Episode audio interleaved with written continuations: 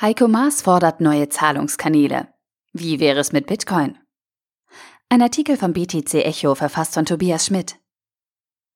Der Bundesaußenminister Heiko Maas, SPD, äußerte sich am Dienstag, dem 21. August, in einem Gastbeitrag im Handelsblatt zur transatlantischen Partnerschaft mit den USA. Dabei forderte er unter anderem, dass Europa mehr finanzielle Unabhängigkeit von den USA erlangt, auch durch neue Zahlungskanäle.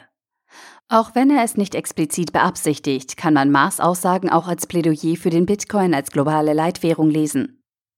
Spätestens seit der Wahl des amerikanischen Präsidenten Donald Trump scheint das transatlantische Verhältnis von einem Tiefpunkt zum nächsten zu schlittern.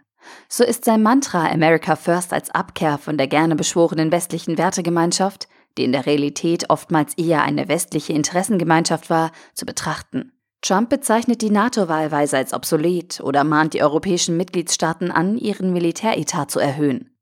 Zugleich bricht er auch mit europäischen Partnern einen Handelskrieg vom Zaun, der mit Zöllen geführt wird und beiden Volkswirtschaften schadet. Aus der Sicht der deutschen Bundesregierung also Grund genug, sich über mögliche Alternativen zur bestehenden Wirtschafts- und Sicherheitsarchitektur der Welt Gedanken zu machen. Dies tut Bundesaußenminister Heiko Maas in einem Gastbeitrag, der am Dienstag im Handelsblatt erschienen ist. Dort schreibt er, das Auseinanderdriften Europas und den USA gehe schon seit Jahren voran, unabhängig von der Präsidentschaftswahl Trumps.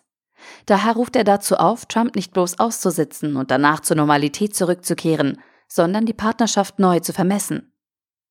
Ziel sollte eine ausbalancierte Partnerschaft sein, in der sich Europäer und Amerikaner auf Augenhöhe begegnen. Europa müsse eine tragende Säule in der internationalen Ordnung werden. Das beinhaltet auch ein gewisses Maß an Selbstständigkeit Europas, militärisch wie finanziell. So empfiehlt Maas der Europäischen Union, gemeinsam und geschlossen eine eigene Sicherheitspolitik zu betreiben, unabhängig von den USA. Noch entscheidender ist jedoch der zweite Punkt, den Maas anspricht, die finanzielle Unabhängigkeit von den USA. Laut Maas ist es unverzichtbar, dass die Europäer eigenständige Zahlungskanäle einrichten, einen europäischen Währungsfonds ins Leben rufen und über ein unabhängiges SWIFT-System nachdenken. Liest man zwischen den Zeilen, dann fordert Maas also nichts anderes als die Dezentralisierung des globalen Finanzsystems. Klingt bekannt.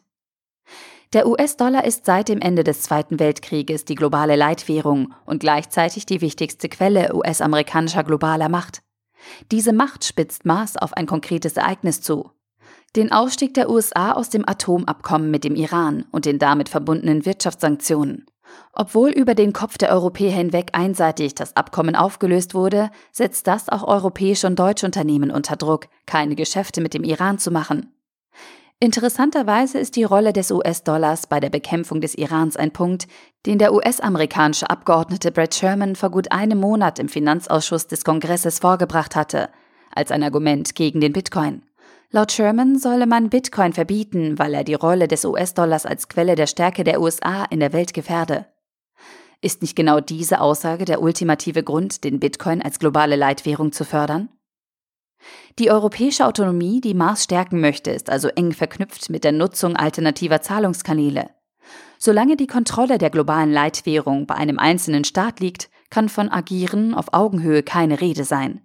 Genau hier liegt der Vorteil des Bitcoin als global anerkannte und von staatlicher Kontrolle unberührte Währung, die nicht für politische Zwecke instrumentalisiert werden kann.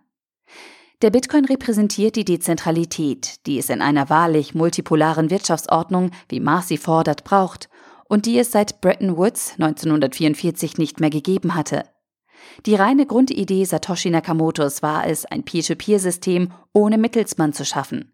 Warum also nicht auch ein globales Wirtschafts- und Finanzsystem ohne Hegemon? Umso wichtiger wird es für die Bitcoin-Adaption, die weltweit größte Kryptowährung nicht länger als Investment-Asset zu degradieren, sondern endlich wieder als das ernst zu nehmen, was es eigentlich ist. Ein Zahlungsmittel. Das ist sicherlich nicht die Aussage, die Heiko Maas im Sinn hatte, aber vielleicht genau die, die er braucht, um seinem Ziel ein Stück näher zu kommen. Der Artikel wurde gesprochen von Priya, Vorleserin bei Narando.